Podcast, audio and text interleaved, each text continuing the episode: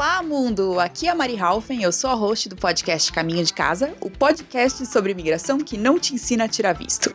Nesse episódio, nosso assunto é recomeço de carreira em outro país.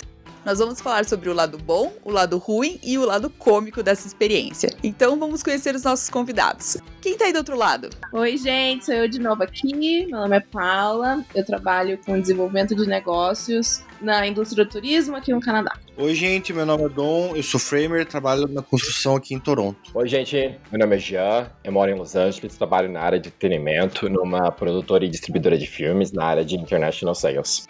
E aqui é a Mari Halfen, eu sou apaixonada por turismo e trabalho em navio de cruzeiro.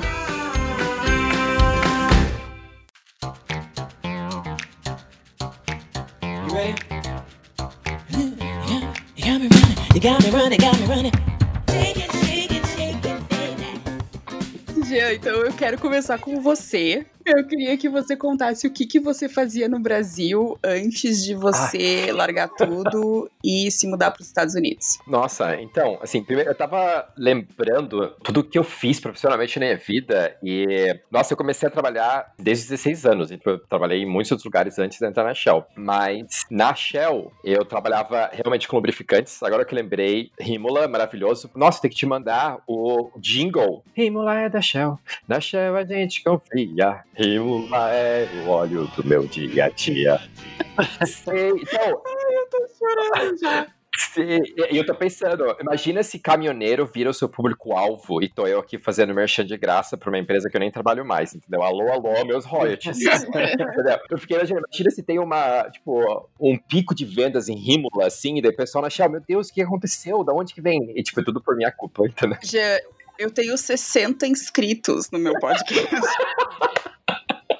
Se eu tiver um grande público de caminhoneiro, eu vou ficar chocada. Alguma coisa deu errado, né, Maria?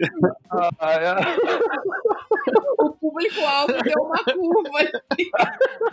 Ai, sim. Ah, então, voltando, né? Eu trabalhava na área de marketing com óleo lubrificante, né, no Brasil, no Rio. Eu Entrei na Shell num processo de trainee, uh, na verdade, eu trabalhei lá por quatro anos. Era uma empresa ótima, assim, eu não tenho nada para reclamar da Shell, é uma empresa maravilhosa. Mas eu já tava, assim, ficando um pouco insatisfeito mais com o tipo de indústria que eu tava, assim. A minha mente, ela ficava o dia todo entendendo de motor, de carro, sabendo marca de carro, de caminhão, de moto, sabe? Era um tipo de informação assim que não dava para mim. Então, não queria. É bem não a sua cara mesmo. É, exatamente, é bem não a minha cara ficar vendo que tipo de caminhão, a performance de caminhão. Mas enfim, daí o que aconteceu foi que isso foi final de 2015. Foi. Gente, foi bem quando o Brasil começou a entrar no buraco. E foi quando eu fui demitido da Shell. Assim, eu não fui demitido por performance, por nada disso. Imagina, tipo, sexual harassment, assim, que eu fui demitido, mas não, nada É porque, tipo, a empresa passou por várias estruturações, assim, ó. Eu sobrevivi o primeiro corte, e daí o segundo foi um negócio surreal, assim. Eu não me acabei me enquadrando em nenhuma das vagas que, que ficaram, e daí fui demitido. Mas foi ótimo, porque é, um dos meus primeiros chefes na companhia, eu tava falando com ele sobre esse processo, né, que era difícil e tal, de perder o emprego e etc. E daí ele me contou uma fábula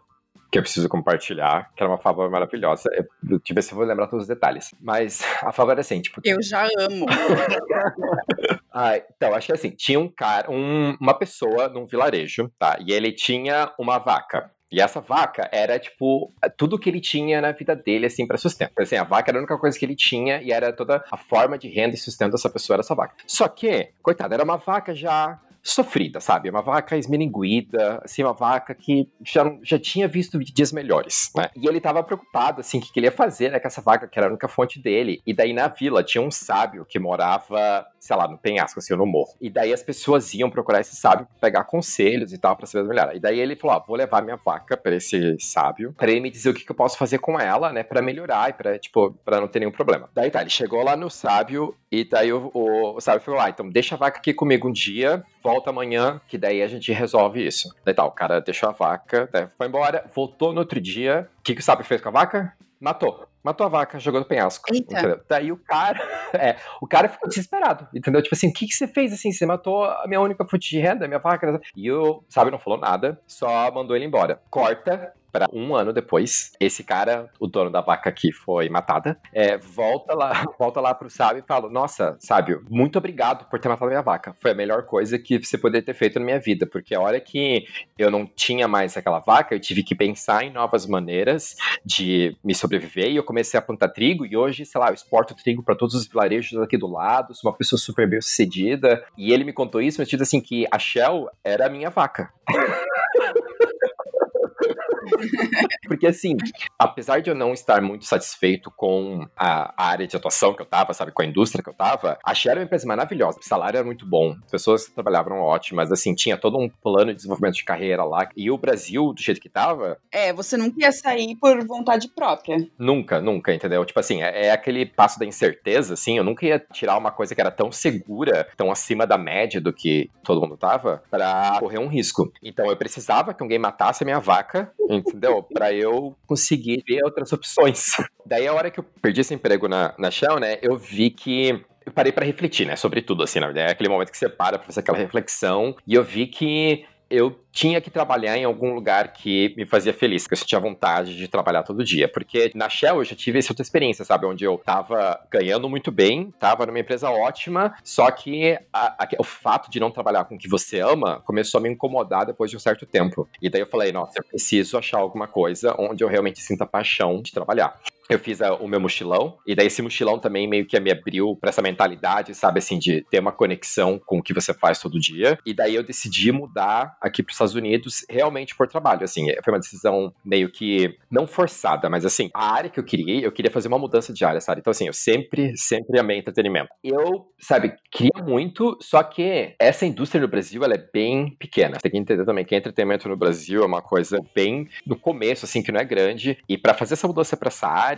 primeiro que tudo tá em São Paulo, eu morava no Rio, eu tinha que pensar numa, numa dinâmica de mudar para São Paulo, mas também tem as conexões, sabe? Assim, é muito difícil você migrar para uma outra área se você não conhece ninguém. Uma pessoa que te coloque, pelo menos numa coisa para você começar. Exatamente. E às vezes a maioria das pessoas consegue isso através da formação, sabe? Porque assim, se eu começasse uma faculdade de cinema, daí sim, sabe? Eu, eu talvez na faculdade ia começar a ter contatos, ia começar a entender como é que funcionava e ia conseguir me colocar em alguma área, né? Mas assim, não tinha perspectiva nenhuma de começar a estudar naquela época de novo no Brasil. Já tinha dado minha cota de estudar no Brasil. Vou, não vou conseguir mudar de área. E daí falei, ah, para trabalhar em entretenimento, qual que é o melhor lugar, né, para eu ter oportunidade para aprender. Era que eu questionei muito na época, assim, que eu tava decidindo para onde ir. A área de trabalho foi o meu fator decisivo para decidir para onde eu ia mudar. No meu final, eu tava entre Los Angeles, Vancouver e Toronto. É, eu falei com outras pessoas e eu acho que essa é uma coisa bem importante também, assim, que, tipo, quando você tá decidindo o lugar que você quer ir, entendeu? Principalmente se é por um motivo profissional, é muito importante você pegar o máximo de informação possível. Falar com pessoas que estão no local, ou que tem algum, ou que podem te indicar. E eu senti, assim, que na maioria das vezes as pessoas estão abertas a te ajudar. Isso me ajudou bastante, assim, para entender como é que era mais ou menos aqui, Toronto e, e, e Vancouver. E daí, assim, quase fui para Toronto, né? Paulinha e Amanda estavam lá, então eu falei, nossa, já vou ter alguém lá, sabe? Assim, não vai sofrer tanto. Mas daí, um frio. Gente, esse é o tema central desse podcast. eu nunca vi tanta gente com medo de frio na minha vida. Jesus amado. Não interessa o que é o tema do episódio, é. o assunto hum. sempre vira inverno. É. Mas foi, assim, foi o que não me fez, sabe, morar lá. E, assim, também porque, apesar de Toronto ter toda uma indústria de treinamento maior do que o Brasil, obviamente, não é nada comparado com Los Angeles, certo? Estados Unidos é um pouco mais complicado com relação, tipo, visto, com relação a várias outras coisas, né? Tem um mundo bem mais complexo, mas eu, como o meu objetivo era conseguir mudar de indústria e conseguir emprego, eu falei, nossa, Hollywood é o, é o lugar central mesmo. E daí foi aí que eu tomei a decisão de vir pra cá, e daí que, né, enfim, comecei a planejar tudo e, e me mudei. Maravilhoso.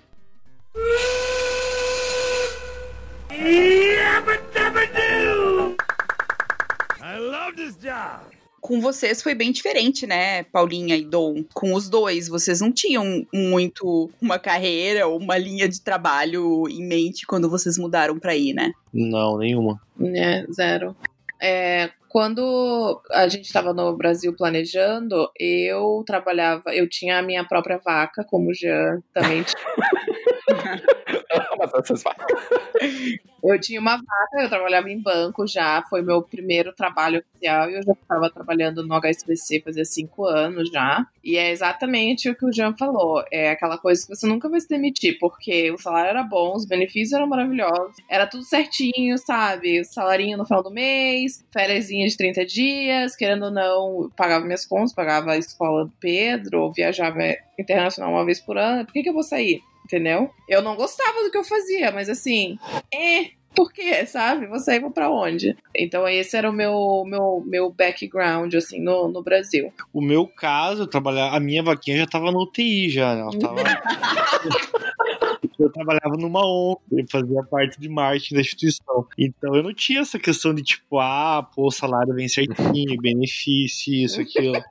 tinha, graças a Deus que vinha sempre, né? O pessoal, a gente conseguia, por ser uma instituição muito antiga, e enfim, ter muitas rendas e tudo mais, conseguia se manter, mas nunca era muito fácil, né? Ainda mais de. Eram 120 idosos e cada funcionário eram mais 130 e poucos também. Então eu já estava há três anos lá, também estava meio saturado da área de publicidade e marketing que eu vinha trabalhando. Quando a gente decidiu sair, era já era uma felicidade não precisar, não era, era uma felicidade e não era o foco ir para a parte de, de comunicação. É, eu lembro que quando ele falou, quando a gente sentou para conversar, ele falou para mim que ele não queria mais trabalhar em escritório. Era um desejo dele não estar tá mais no office assim, Sim. sabe? Mas ao mesmo tempo ninguém sabia o que, que ele ia fazer aqui. Até, até, porque a questão de quando a gente decidiu vir para cá, por eu não ter o inglês básico naquela época, não era uma opção eu ter é, enfrentar logo de cara, tentar alguma coisa que necessitasse do inglês. E na construção já fica tudo bem mais fácil na questão de ser mão de obra mesmo, né? É, então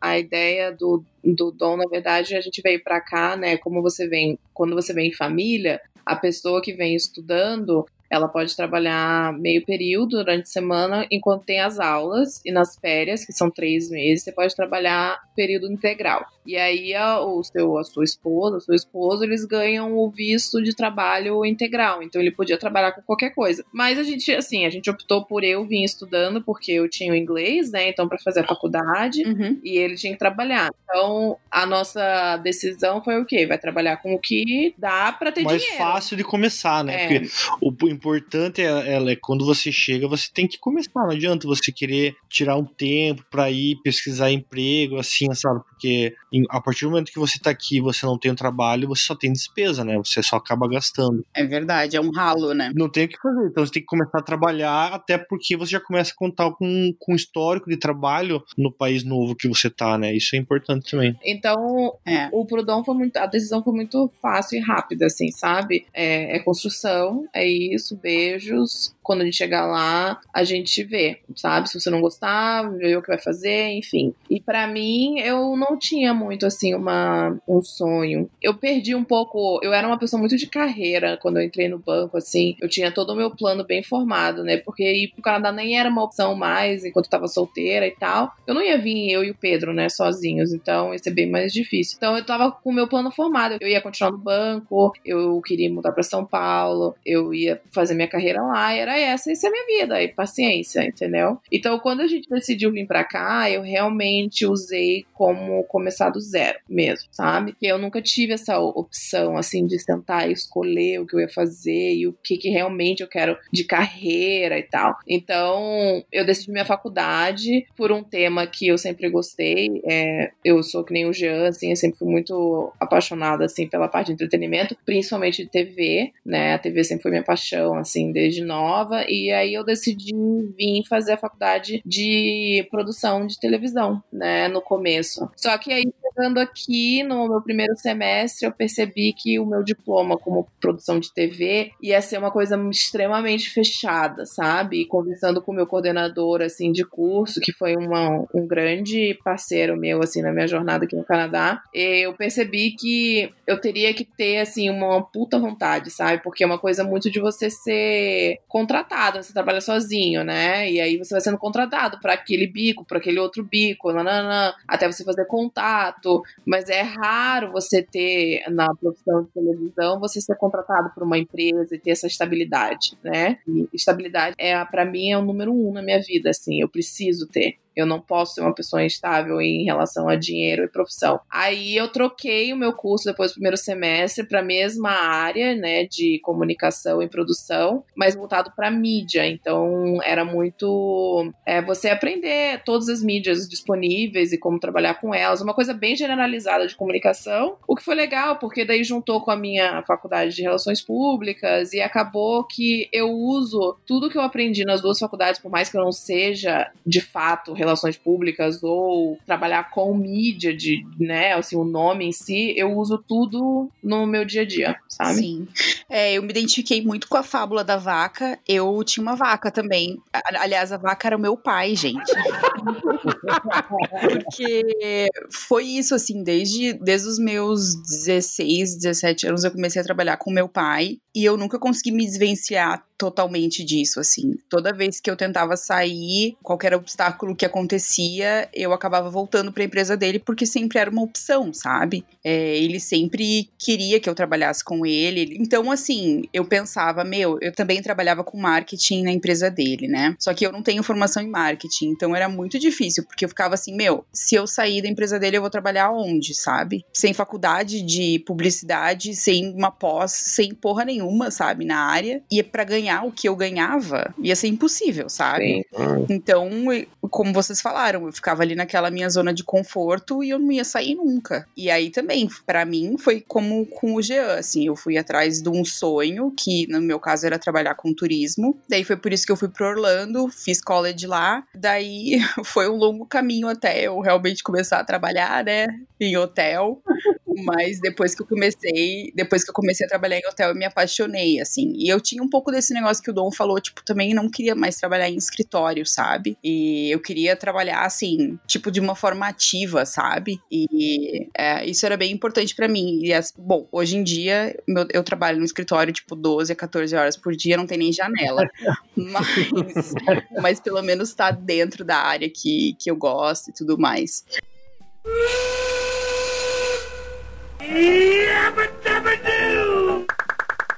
I love this job. E falando nisso, então, de coisas aleatórias que a gente faz até a coisa engrenar. Ai, Deus, vamos começar já, é isso? Ai, é segura, segura Berenice. Literalmente. Quem que começar? Eu acho eu, eu nunca tive nada ah, muito estranho. Ah, eu começo aquele pequenininho, daí não tem... Eu não tive, eu comecei, logo que eu cheguei, eu comecei a trabalhar com, com alguns brasileiros na parte de drywall. Nossa, que foi o pior momento. Um erro, um erro. Tipo assim, Gente, se uma dica que eu posso dar para qualquer pessoa que, que sai do Brasil é tentar ficar meio longe de brasileiros, né? Porque sempre vai acabar se fodendo. Enfim. Eu não tenho como dizer o quão terrível foi, só queria dar essa ênfase. Enfim, eu trabalhei 10 dias no em pleno inverno, a gente tinha começado aqui, chegou em final, começo de dezembro, e o inverno daquele ano começou a pegar mesmo em janeiro, fevereiro. Não demorou tanto tempo para conseguir o trabalho quando chegou aqui. Não. E por meio de outros contatos, eu acabei indo para a parte de carpintaria. No meio tempo, eu, eu fazia carpintaria e também fazia parte de cleaning de, de um prédio aqui. Ele fez três uns meses. três, quatro meses. dois empregos. E, e foi isso, gente. Nossa, gente. É, o seu não é tão aleatório, se prepare. É. Não. prepare. O meu também não é tão aleatório. Eu trabalhei em vários lugares, né? Daí que tá. Então, assim, eu cheguei aqui e daí, obviamente, eu sou conhecida como ser 1% das coisas acontecerem comigo. E daí o que aconteceu foi o quê? É, o meu visto, ele tinha que ter uma frase escrito assim: essa pessoa pode trabalhar meio período. E daí esse meu visto não tinha essa frase. E eu assim, gente, cadê a frase? Né? Aí eu liguei no, na imigração, eles falaram: ah, realmente acontece. eles esqueceram de imprimir a frase. O segundo trabalho é imprimir um papel escrito por todas as coisas. Não imprimi o que precisava. E daí eu tive Deus. que pedir uma solicitação do visto de novo. E aí eu só recebi esse visto depois de três meses. Então a gente chegou aqui em dezembro, eu recebi começo de abril esse meu visto. Então eu fiquei até abril sem poder trabalhar. O que foi ótimo, porque assim, eu comecei a me adaptar com a rotina da escola do Pedro, com a minha faculdade e tudo mais, né? Então eu nem sei se eu poderia ter começado a trabalhar antes. Mas aí em abril eu pensei assim, tá, eu vou trabalhar meio período, eu quero trabalhar num lugar que eu realmente ame, porque vai ter que ser assim, serviço, né? Vai ter que ser loja, vai ter que ser alguma coisa parecida desse jeito, porque eu não posso trabalhar integral. Aí, assim, eu sou apaixonada pelo Starbucks desde sempre, desde a minha primeira ida aos Estados Unidos, sempre gostei, amo a marca, amo a empresa, amo os produtos. Eu amo café, sou viciada em café. Aí eu falei, ai, gente, eu ia amar fazer um café todo dia.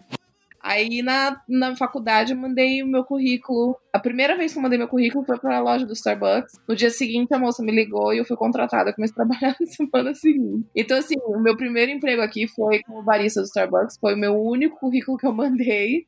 e eu comecei lá, e eu fiquei lá 11 meses e foi maravilhoso. Eu era muito feliz, só que realmente é de tirar o couro, entendeu? Porque eu trabalhava muito e eu ia pra faculdade, voltava e ficava em pé, fechava a loja, que eu acabei sendo promovida para ser a, né, a, a manager ali do shift, então tinha que limpar tudo, cuidar de todo mundo, fazer estoque, fazer tudo. Eu saía de lá às 11h30 para acordar às 6 horas da manhã, enfrentar uma hora e meia de transporte público e ficar nessa, nessa roda aí cinco dias na semana, entendeu? E aí, depois do Starbucks, eu saí porque, enfim, a minha chefe era louca, mas eu decidi ir para uma loja de roupa que eu jamais imaginei, mas é que era muito conveniente, porque era do lado da minha casa, eu andava literalmente cinco minutos e eu só precisava por um tempo. Aí eu fui uma loja de roupa de criança, ai, foi insuportável, eu odiei cada segundo trabalhar com, com roupa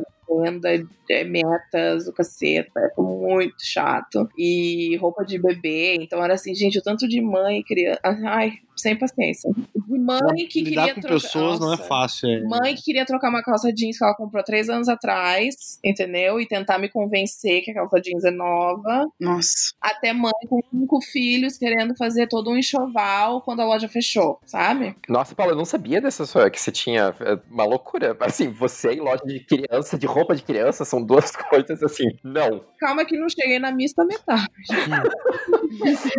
Lembra quando teve aquele golpista, Paula? Não tinha uma, uma mulher ou um cara, sei lá, que tava dando golpe. Gente do céu, e assim, o tanto de roubo que tinha na minha loja.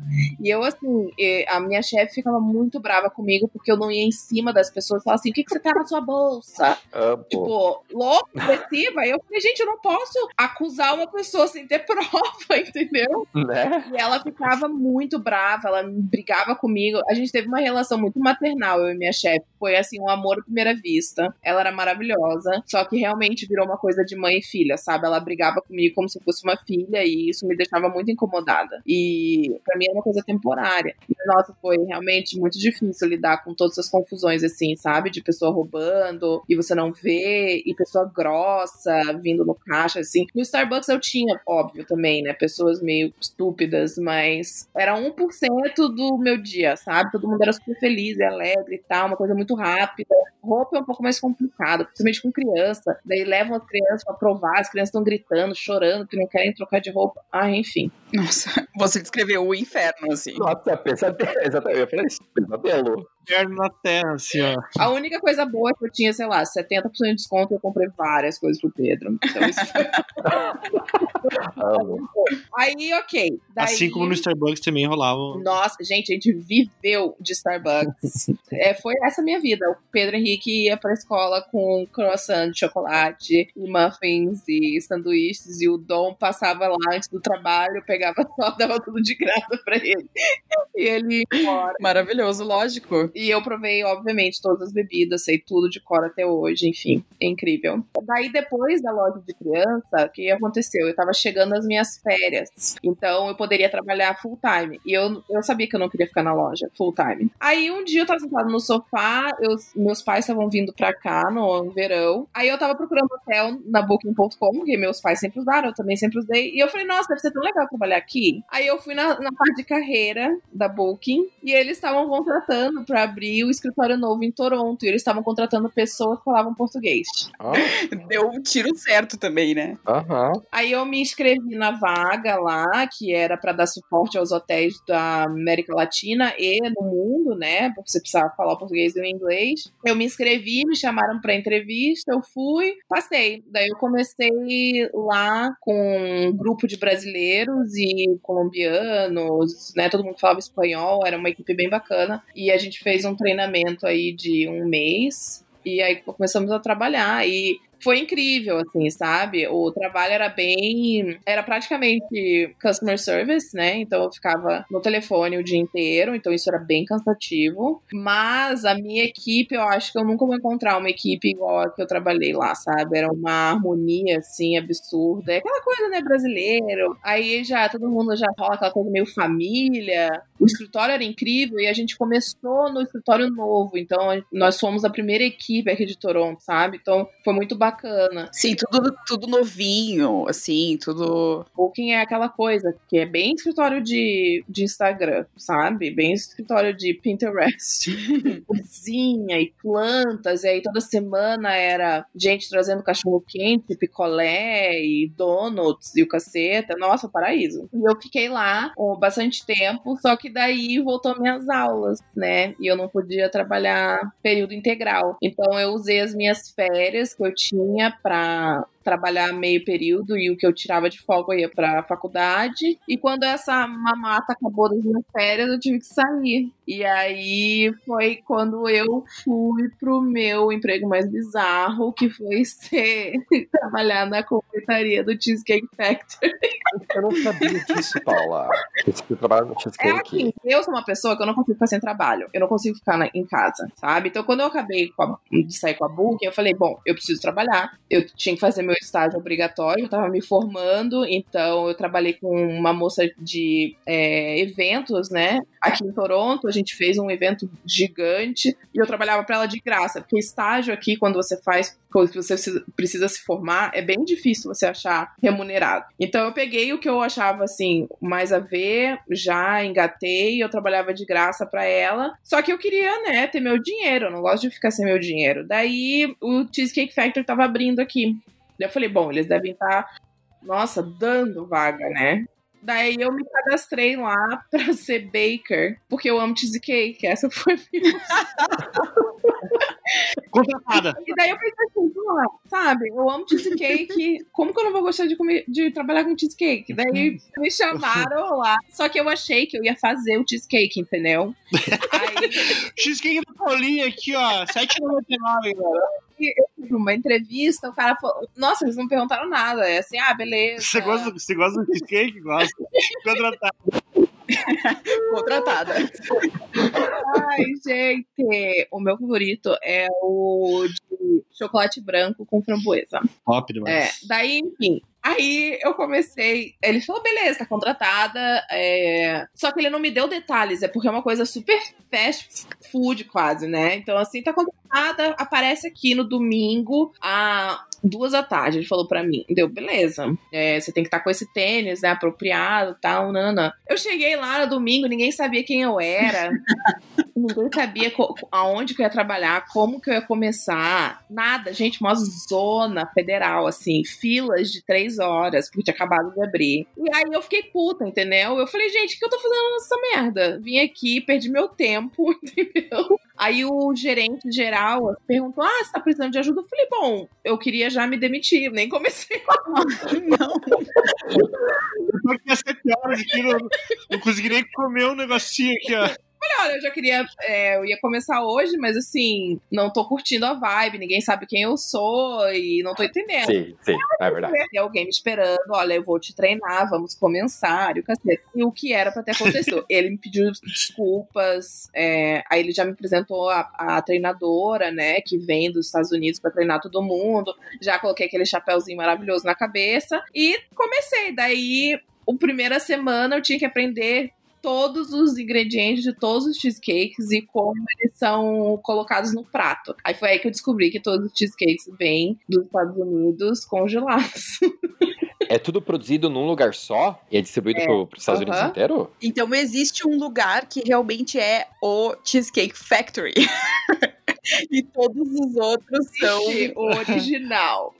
A gente recebe tudo extremamente congelado. As únicas coisas que a gente, a gente fazia lá na hora são os toppings. Então, né, o creme que vai em cima, o, o morango, todos os enfeitinhos que iam em cima a gente fazia. Então eu tinha que saber colocar todos os sabores. Cada sabor de cheesecake, ele é colocado no prato de um num desenho diferente, entendeu? Com um topping diferente. Então eu tinha que decorar tudo isso porque tinha uma prova. Uma fucking prova! Escuta! o americano é muito exagerado, né, cara? Olha, eu vou te falar. Que ridículo. Ai, gente, aí é aquela coisa, né? Eu trabalhava na cozinha. Nossa, então aquele estresse de restaurante. Jesus amado. Eu, eu carregava bandejas, assim, ó, que era o dobro do meu tamanho, sabe? Lotada de cheesecake, porque aí a minha responsabilidade era o quê? Era funcionar toda a parte do cheesecake. Então eu ficava na cozinha, então eu tinha que preparar tudo que era Ah, fresh, sim. né, pra ser feito no dia, cortar, é, tirar do, do freezer pra descongelar e levar lá pra parte onde fica aquela vitrine maravilhosa. Então, nossa, dali eu rodando aquele restaurante com cheesecake na cabeça. Ai, Maria, olha. Ah, Aí eu descobri que meu shift eu, tra- eu trabalhava 10 horas. com um intervalo de 15 minutos. Nossa, é, é legal isso? Não é possível, porque eu perguntei, mas gente, é legal, eu não tenho horário de almoço. Enfim, meu eu me diverti, porque é aquela bagunça, né, gente, né? Eu acho que só quem trabalha em cozinha sabe o que é a farra de trabalhar na cozinha durante o estresse. É muito estressante, mas você dá muita risada também. E eu acabei me adaptando, eu só fiquei lá um mês.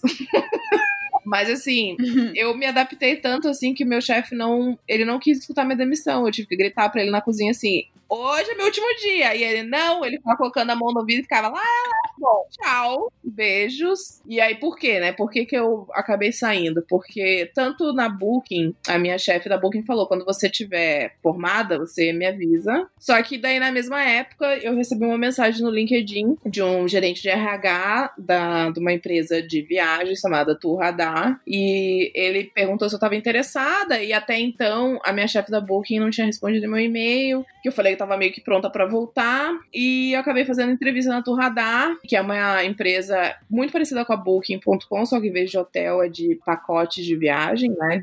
E acabei indo pra lá. Tô lá até hoje, dois anos e meio depois. Por isso que eu saí lá do Cheesecake Factory.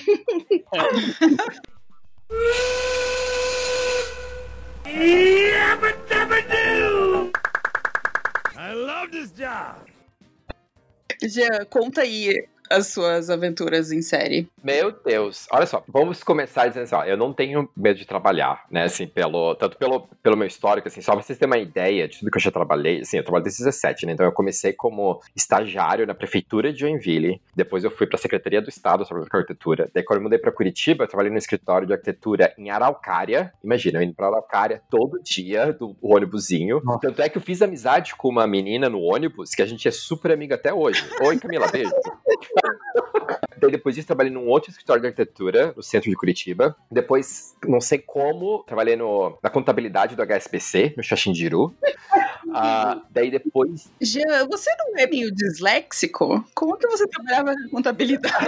eu sou totalmente disléxico. Por isso que deu um ano só, amigo. Xaxindiru. Nossa, e assim, pra, pra você ver a minha veia de empreendedorismo, quando eu trabalhava no HSBC Xaxindiru, eu organizei uma viagem pro Hop Hari, com todo mundo, assim. Eu, fui- eu fretei um ônibus pro Hop Hari.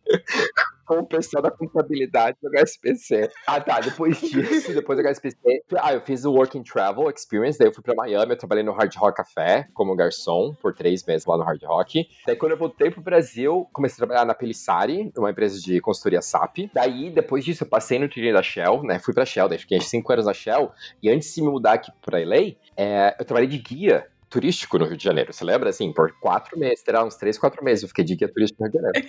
Claro que ficou, claro, claro. Sim, é, coerência, zero. Mas isso só prova que, assim, sou uma pessoa eclética, né? Sou uma pessoa eclética quando se fala de Steve Jobs. Mas, assim, ó, nada me preparou pra, pra, pra, pra quando eu cheguei aqui. Porque, assim, ó, então, Estados Unidos ainda é um pouco mais complicado, porque, assim, você, a maioria das pessoas que vêm pra cá vem com visto estudante, né? E a Mari sabe que Uhum. assim, tem, Foi a mesma coisa comigo. é, exatamente, assim, você não consegue vir com visto de trabalho para os Estados Unidos, sabe? Então, assim, você vem com visto de estudante, só que com visto de estudante tem muitas restrições, você não consegue trabalhar já desde o começo, né? Então, é tudo naquela do, da ilegalidade, né? Daí eu tava, eu no Craigslist procurando, né, coisas para fazer, daí se, Sem trabalho, tá, tá rolando. se se lembram até uma vez que eu perguntei pra vocês que eu vi um anúncio no Craigslist que ele falava assim: ah, procuro, ge- procuro pessoas pra limpar a minha casa on command. E daí, gente, o que que é on command? Entendeu? Daí vocês- explicando que era pra, tipo, pra trabalhar pelado, né? E assim, é, eu juro que eu cogitei, sabe assim, cogitei de fazer uma limpeza, fazer uma lembro limpeza pelado na casa de uma. Eu teria morrido, né? Graças a Deus não fiz, teria morrido, mas eu cheguei nesse nível. E daí assim. Hoje eu cogitei, eu cogitei ah, entrar pra, pra aquelas agências que você abraça as pessoas. Nossa! Você já ouviu falar disso? Não! Meu Deus. Você, tipo assim, você vai Ah. e aí você cuddle com as pessoas, assim, você fica de conchinha. Deus, coxinha. Cogitei, cara. Eu tava muito desesperada Sim, mesmo. Sim, foi bem o que o Dom falou no começo. Assim, quando você se muda, você é meio que imprescindível você ter um- uma, uma reserva de dinheiro quando você se muda, né? Porque mesmo que você se mude com o de trabalho, até você achar um emprego e tal, sabe assim? Então, eu tava naquele desespero, né? Porque assim.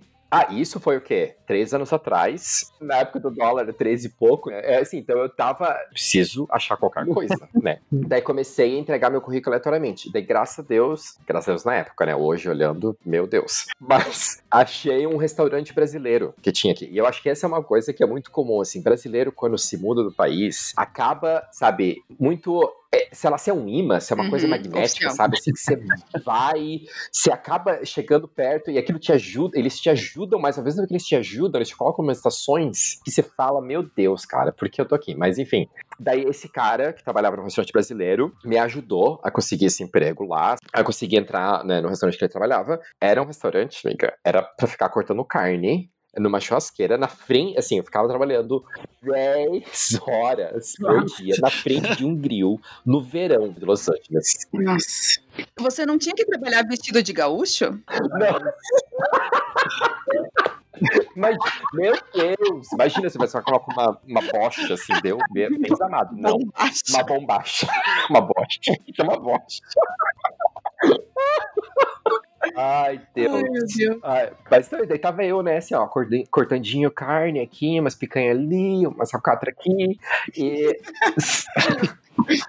Só que assim, gente, escravo do século XXI, né, porque trabalhava, tipo assim, umas 10, 12 horas por dia, num calor infernal, final de semana, aqueles shifts que você sai, assim, sabe, nossa, era aquele meme, assim, do, do John Travolta, sabe, olhando pra todos os lados, onde é que eu tô, sabe, o que que tá acontecendo? Você saiu do shift, assim, meu Deus. Mas assim, era o que tinha pra hoje, né? Daí, trabalhei lá por alguns meses, até que, finalmente, daí, tipo, como eu, eu estudava na UCLA, né? E daí, lá no conhecia, eu conheci outros brasileiros, né, que estavam fazendo curso comigo também, e daí, naquela, naquela época, eu consegui, com meu visto de estudante, consegui um emprego dentro da universidade. E daí, dentro da universidade, era pra trabalhar no catering da universidade. Então, é, o catering ele fazia, tipo, toda sei lá, evento de reunião de pais, entendeu? Ou, tipo, o pessoal do futebol, ou qualquer coisa que tinha um evento, assim, no campus, entendeu? A gente, a gente ia lá e organizava, montava um buffetzão pra eles comerem. Ou até no hotel. Tinha um hotel dentro do campus, que a gente ia lá fazia o café da manhã, almoço e janta pro, ah, pra esse negócio. O que, naquela época, foi assim...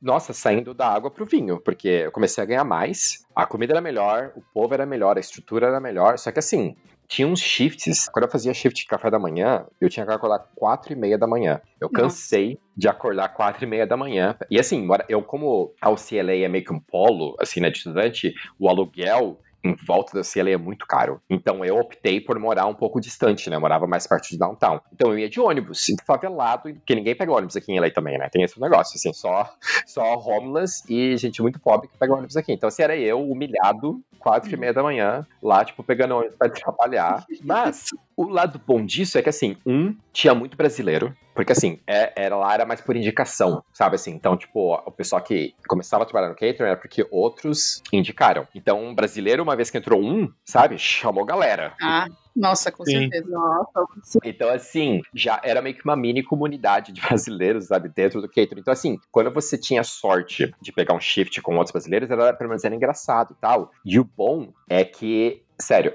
tá, é bom, mas assim, ruim pro mundo, mas bom pra mim. Então, né, é. Tipo, eles jogam muita comida fora. É, assim.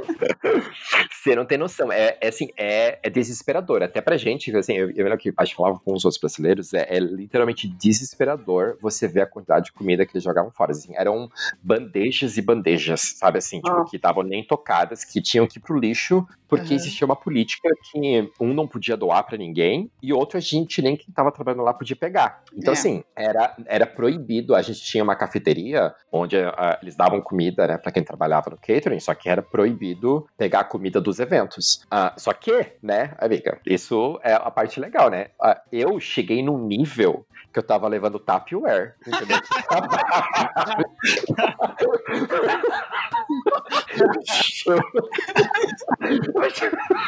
eu cheguei no nível. Almoço, janta, tudo. Aham, eu ia, eu ia com os dois potes, uns Tupperware assim na bolsinha. Era aquele, tipo assim, dependendo do, do- da posição que você pegava, no dia seja lá, já enchia de comida, entendeu? Fazia o meu, pô, a minha reserva da semana de comida. Nossa, e copo de café cheio de queijo. Porque assim, eu amo queijo, né? Eu amo queijo. E daí, tipo, sério, era umas bandejas de queijo, assim, eu enchia uns potes de café, de queijo, e, tipo, colocava no bolso. Era um negócio surreal. Querendo ou não, era um emprego, tirando os horários e tirando que você estava sempre esgotado, porque é bem, né, bem físico, é, era um emprego que pagava, assim, relativamente bem e tal, e tinha os brasileiros, então foi uma fase ok, que deve ter durado, acho que um ano, um ano e pouco, assim, que eu fiquei trabalhando lá. Daí, depois disso, foi quando tem um limite, né, que você não pode ficar trabalhando lá pra sempre, daí eu tive que parar de trabalhar, e daí eu ainda não tava com, sabe, o visto acertado para conseguir procurar emprego efetivo para na área que eu queria, ou seja, emprego corporativo, né, em escritório e tal. Então, eu tive que continuar procurando meio que empregos informais. E daí foi quando eu comecei a fazer um monte de gigs aqui, né? Um monte, assim, tipo, sério. E daí, o, o primeiro que eu comecei foi uma. Uma das minhas roommates trabalhava com barra, de cereal e ela era meio que uma brand ambassador dessas barras de cereais. Então, às vezes, quando ela tinha um evento, ela conseguia me chamar e eu ia trabalhar nesses eventos com ela de brand ambassador. Mas a outra coisa que salvou muito O que você ficava fazendo? Comendo barrinha? não, distribuindo amostra. Exatamente, ficava distribuindo amostra. Era isso, distribuir a amostra. E daí, só que como era uma barra de cereal mais. Era vegan e tal e tal, você tinha que decorar todas as paradas, que tinha todo um speech, né? Que você tinha que falar pras pessoas. Um saco. Mas, né, pagava bem também. Mas o outro que, que me salvou era bater palma. Entendeu? Nossa, bati muita palma. Ganhei muito pra bater palma.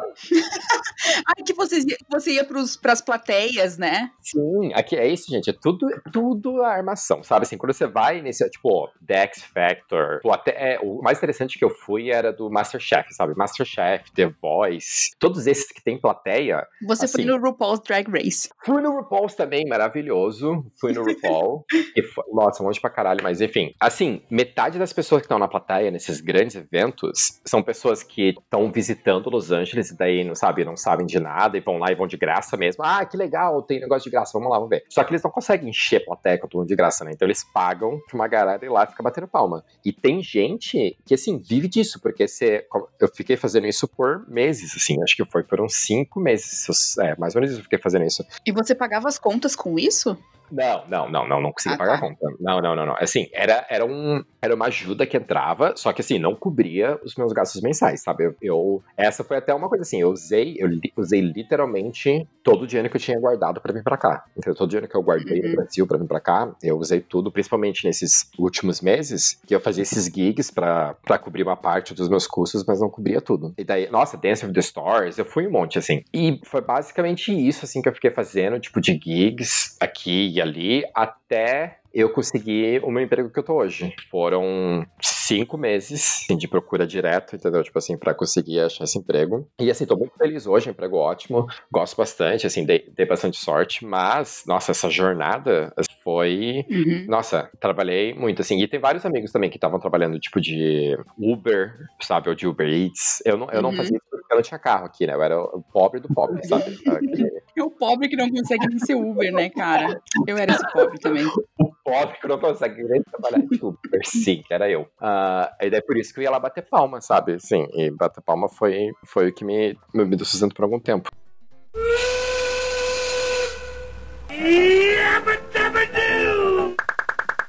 I love this job!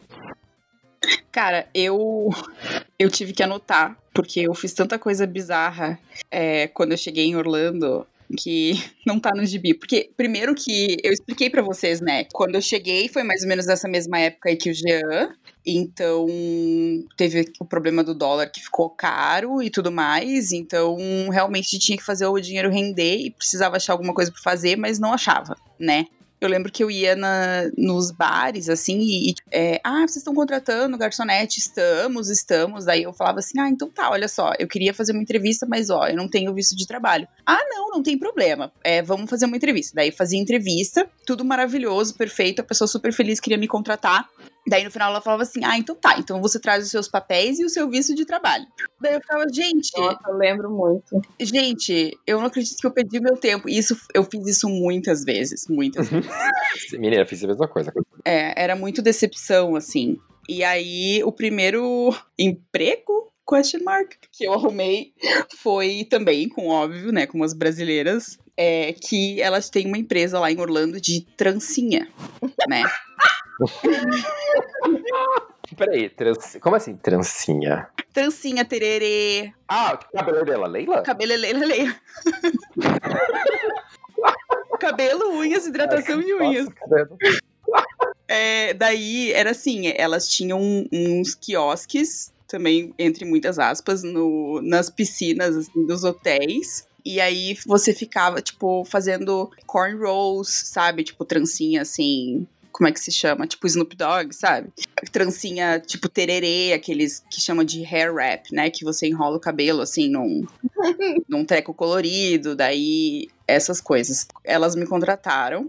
Daí comecei a fazer meu treinamento e tinha algumas meninas brasileiras, umas venezuelanas também, umas colombianas que trabalhavam para elas. E aí era assim, você tinha que aprender a fazer, gente, eu não, não sei fazer trança, até hoje eu não sei. Aí elas me deram uma cabeça de boneca, sabe?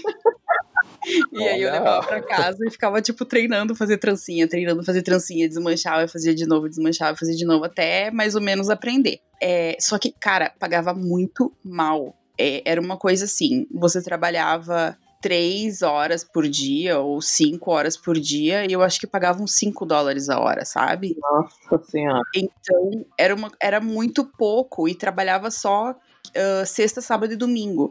Então era uma coisa muito um extra pra alguém, sabe? Pra mim ia ser meu único trabalho. E, e era muito foda, porque na época eu morava longe de onde eram esses hotéis, então eu tinha que ir de moto, tipo, 45 minutos, era auge do verão, muito sol. O quiosque era tipo um guarda-sol, sabe? Naquele calorão, e aí quando você ia fazer alguma coisa com o cliente, você colocava a criança ou a pessoa, você colocava ele no guarda-sol e você ficava no sol. E eu falei, cara, isso não vai valer a pena. Não, e aí você tinha, é, elas davam comissão.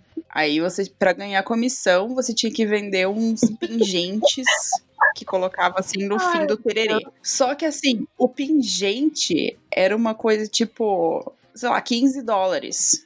E era uma coisa claramente vagabunda, sabe? Claramente aquilo custou 15 centavos. Então ninguém comprava a porra do pingente. E você tinha que vender assim, 60 pingentes numa semana pra você ganhar comissão. Sabe? Comissão. Você ganhar uma comissão de 6 dólares.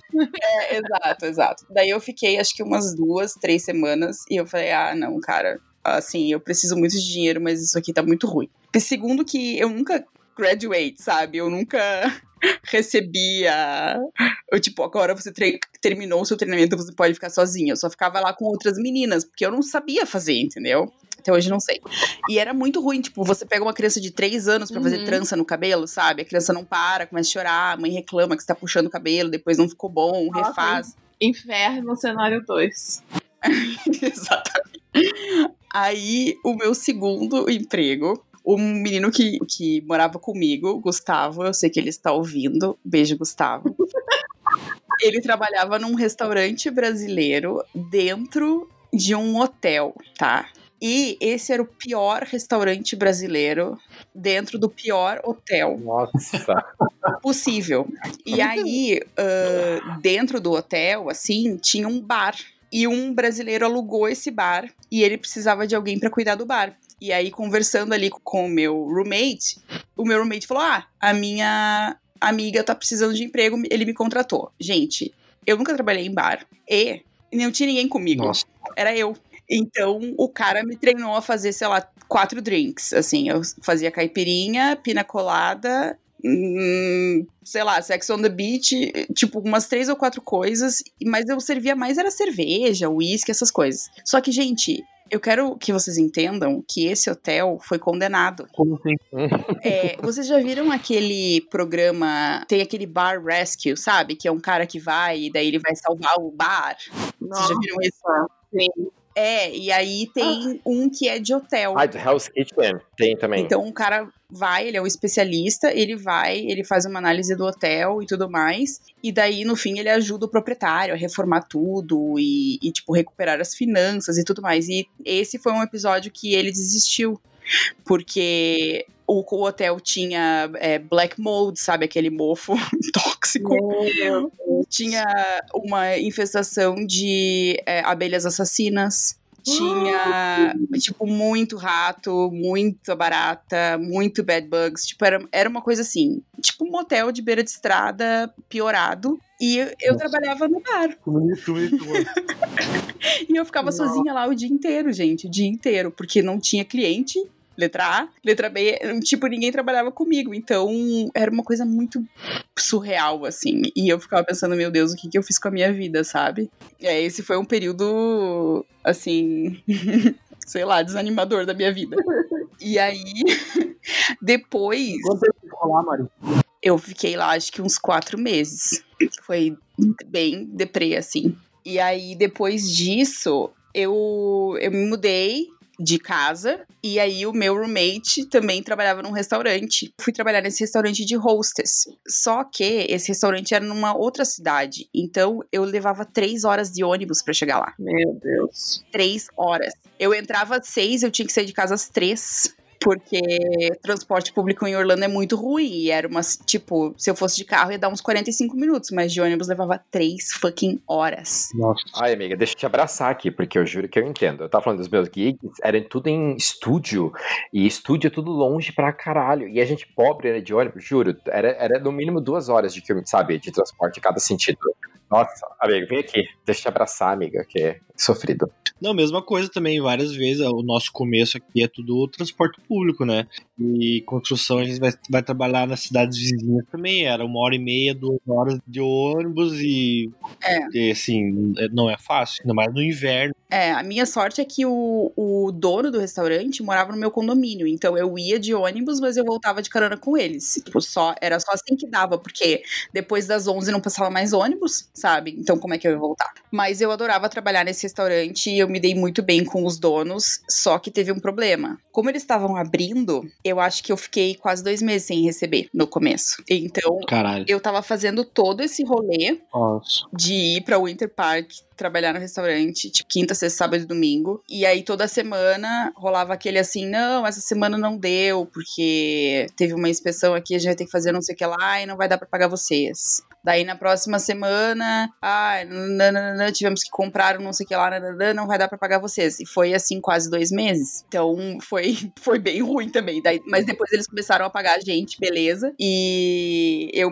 enfim, eu me dava muito bem com eles. E eu saí lá do restaurante porque eu comecei a trabalhar no hotel, que daí foi quando realmente saiu o meu visto de trabalho. E aí tudo começou a melhorar na minha vida. Foi. Nossa, gente, mas foi muito relação, assim. E também, na época, quando eu não tava trabalhando fixo, eu fazia muito voluntariado com a faculdade, porque eles contratavam os estudantes de hotelaria e gastronomia para fazer evento. Então, ah, Downtown Food and Wine Festival. Daí a gente ia servir bebida, essas coisas, e ganhava tip. Então, eu pelo menos podia guardar os tips, né? E aí foi fazendo esses voluntários também, eu ganhei uma viagem para Chicago. Então, eu não me arrependo dessa parte dos voluntários. Foi maravilhoso. Não, não, eu ia falar, tipo, esse negócio de, de voluntariado, eu, eu não citei no meu, porque assim, Não foi, um, não foi um trabalho aleatório, foi com motivo específico, mas eu tive que trabalhar de graça aqui para conseguir ter experiência na área, né? Porque assim, a hora que eu entrei aqui e comecei a estudar, comecei a entender melhor entretenimento e comecei a ver aonde que eu queria trabalhar ou não, eu percebi que eu precisava ter algum tipo de experiência, sabe, na área, para conseguir pelo menos me colocar o pé na porta, sabe? Para alguém olhar o meu currículo.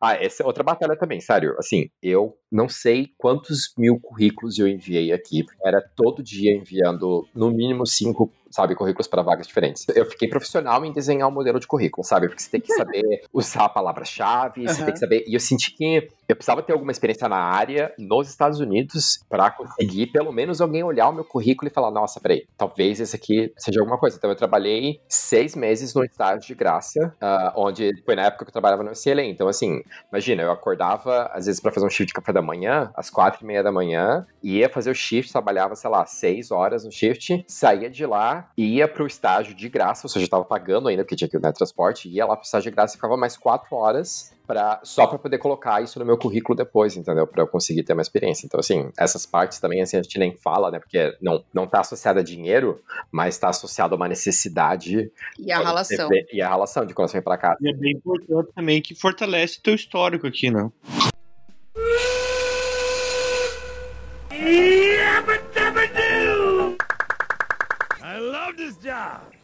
Vamos falar sobre a carreira atual que vocês fazem aí hoje. Queria que o Dom começasse falando sobre como que é trabalhar na construção, se você tá feliz, se você tá realizado. Cara, é uma coisa que realmente, assim, te deixa. É uma, uma faca de dois gumes, né? Porque eu me sinto realizado hoje, amo o que eu faço. Uh, eu, eu, sou carpinteiro aqui, no caso, né? As casas daqui são todas construídas na base de, de madeira. Me achei no trabalho e aquela sensação de quando você termina a casa, você uhum. olha para casa e fala, porra, sabe? Eu fiz uma casa.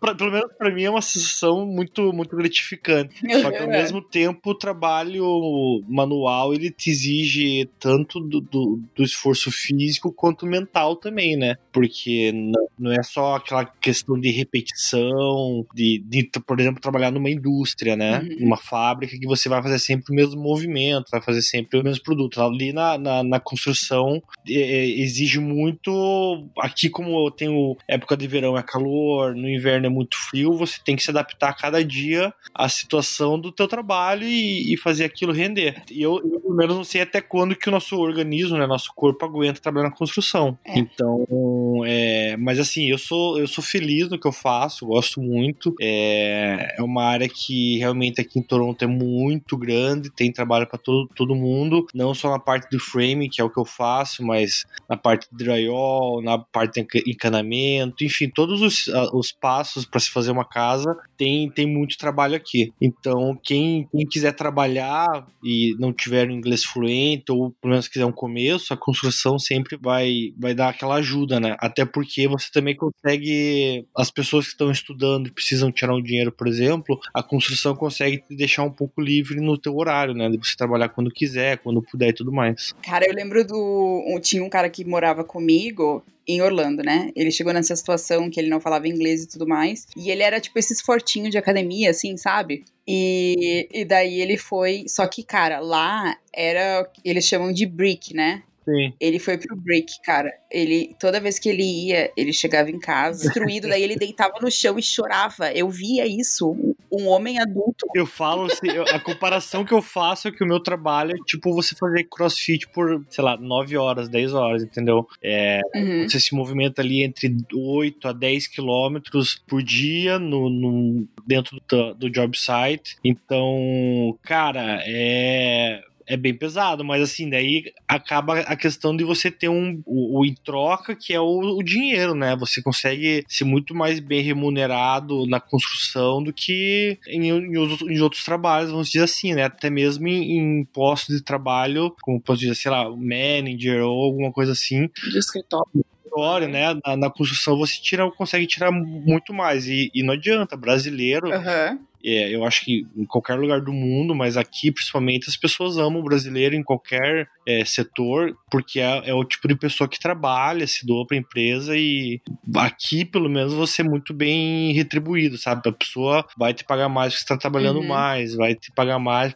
colabora mais com, com, com, a empresa. Você trabalha como até hoje, assim, agora que, né, que você já está trabalhando com construção faz um tempo, ainda é você ainda é independente ou você meio que tá faz parte de uma empresa ou você trabalha para várias empresas? Não, aqui é, você pode fazer o trabalho por conta, você pode abrir uma empresa no teu nome só para você ter um registro de, de tax e você pode prestar o serviço pela tua empresa, você pode prestar serviço por você mesmo ou você pode entrar para uma, uma empresa que é na parte de construção. Eu já tive várias, eu já trabalhei autônomo, já trabalhei para uma empresa. Hoje eu trabalho pra, com dois amigos que eles abriram uma empresa faz pouco tempo e a gente tá, vamos dizer assim, por conta de nós três trabalhando, fazendo a parte de, de casas, né? Ah, isso é muito legal. Que daí é uma coisa meio fixa, assim, né, que você tem. É porque, assim, o benefício que eu vejo de você receber por hora, tanto para quem paga, para quem recebe, é muito claro que você vai receber pelo tempo que você trabalhou, né? Pelo tempo que você ajudou no seu trabalho. Então, se eu trabalho numa semana, vamos dizer assim, 80 horas, o meu chefe sabe que o, o, o que ele for me pagar é aquilo. Ah, na outra semana eu trabalhei menos, na outra semana eu trabalhei mais. Então, assim, uhum. o, o trabalho por hora te, te deixa livre para você, por exemplo, ah, eu quero tô ajudando meus dois amigos aqui, mas quero fazer um bico por fora também, entendeu? Lá eu vou fechar por projeto, ou vou fechar por hora. Então, é, essa liberdade, assim, de, de você poder trabalhar sem ter um contrato fixo na construção, é, é bem, bem tranquilo. Paulinha, o que, que você sente, assim, de, de diferença de quando você trabalhava lá no Brasil, no HSBC, que era uma empresa conceituada e estabelecida, parecida para o emprego que você tem hoje, que era uma empresa mais startup. Assim. É, ah, eu senti bastante diferença. Tem o lado bom e ruim, com certeza. É, o lado, vou começar pelo lado negativo, né, do que eu senti mais, é porque você trabalhar em startup, você precisa ter muita paciência, sabe? Uhum. Paciência de que as coisas vão acontecer no tempo que for acontecer e paciência também para entender que as coisas vão mudar do dia para noite, porque no momento que eles percebem que eles precisam atingir uma nova, né, uma nova meta, vai mudar e o foco que você estava antes não é mais, já é um novo foco e, e, e, você tem que ir conforme a maré, não tem o que fazer. E eu vindo de um, um trabalho que era extremamente organizado, estabilizado, você sabe exatamente o que você tem que fazer e o que você tem que atingir, foi bem difícil para mim, assim, sabe? Os primeiros três meses, ixi, eu pensei em me, uhum. em me demitir várias vezes, que eu não aguentava mais, assim, sabe? Cada semana era uma coisa diferente, daí você tá suando ali pra fazer uma coisa, você tá fazendo outra depois, e aí você se acha meio inútil, entendeu? Você fala, porra, gastei tanto tempo fazendo isso, daí agora é isso que não vale mais nada, sabe? Mas, então esse é o meio que o negativo. O positivo é que o resultado de toda essa maluquice é que você tá construindo uma empresa, né? Todo mundo junto, assim, do zero. Mas é muito legal você estar tá desde o começo, assim, sabe? Eu tô lá dois anos e meio, assim, o tanto que já mudou, e eu conheço todo mundo, e a gente já cresceu, e já levou tombo, já cresceu. Então, o aprendizado que eu tenho e a liberdade de desafios que eu posso decidir, assim, sabe? É, é resolver tomar, assim, na minha vida, é um dos principais motivos assim que me fazem ainda continuar lá, eu cresço muito, uhum. sabe? Eu ainda aprendo muito, eu ainda tenho muita coisa para aprender e aí isso me motiva. Diferente do lado do banco, que é uma coisa muito fechada, sabe? É um, nossa, não, não tem muita flexibilidade. Os processos já estão instalados, é aquilo e pronto, né? É, são pessoas que estão trabalhando. Eu trabalhava, a minha equipe, pra você ter noção, todo mundo trabalhava no banco há 30 anos, eu era a única novinha, né? Os meus veinhos, saudades até. e assim, é um processo que é dinossauro, que não muda, que vai ser aquilo para sempre, e não tem nada, sabe, de inovação, assim. É bem diferente. Então, isso te deixa meio engessado, né? Eu chegava, eu sabia exatamente como ia ser meu dia, eu sabia exatamente o que eu ia fazer, e no dia seguinte a mesma coisa. Essa foi a maior diferença para mim, assim, e, e que eu percebi pela primeira vez, assim, né, o que era trabalhar num lugar tão dinâmico e o que também, assim, você começar numa startup é uma coisa, você trabalhar com startup em turismo é um outro patamar, assim, e é o que tá acontecendo agora, 2020 é a prova, sabe? Nossa, me fale. Ser afetado do dia pra noite de uma forma que não tem como colocar em palavras e você tá lutando para sobreviver, entendeu? Então, é muito legal, assim, é, é uma coisa que mudou muito minha perspectiva assim profissional. E hoje eu adoro com todos os desafios e defeitos é algo que me faz crescer muito. Em dois anos e meio que eu trabalho lá o tanto que eu já cresci profissionalmente de cargo inclusive até os aprendizados mesmo de papel nossa eu não tenho eu já eu não tive isso nos meus cinco anos de trabalho no banco. E a tua equipe aqui na Tour Radar é bem diversa, assim, né? Vocês têm gente de vários países, de várias origens e tudo mais. Tem. A, a minha empresa ela é uma empresa de Viena, nosso escritório oficial em Viena, a gente tem um outro escritório na Austrália, em Brisbane, e aí um aqui em Toronto. E no meu escritório daqui mesmo, é muita gente de, de fora. A maioria da Austrália, Europa, Inglaterra, que vem ficar um ano, dois anos, vão embora, ou às vezes decidem ficar mesmo em Toronto. Teve alguns brasileiros, acho que dois só, na verdade, mas eu sou a única hoje daqui do escritório de Toronto. A gente tem mais um brasileiro em Viena. É, tem gente de tudo quanto é canto, né? Eu diria assim que o escritório daqui ainda não é tão diversificado como são os outros em Viena, que é todo mundo realmente de fora. Mas é muito legal, assim, sabe? É todo mundo novo, é extremamente divertido. A gente tem o nosso uma vibe super positiva e a gente Vocês viajam também, né? A gente tem uma viagem anual que vai, a gente fecha a empresa e e vamos passar, a gente vai passar dois dias fora em algum lugar e é uma zona, né? Então é muito gostoso, assim, a gente fica esperando essa viagem o ano inteiro e a gente sempre vai com o ônibusinho amarelo da escola viajar.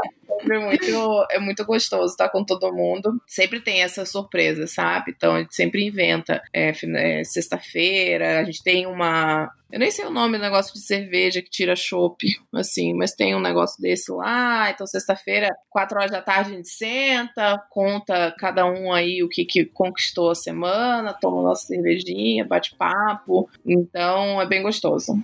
Janito, fala do seu emprego hoje em dia aí em Los Angeles, o que, que você faz, como você está revolucionando a indústria do cinema e entretenimento.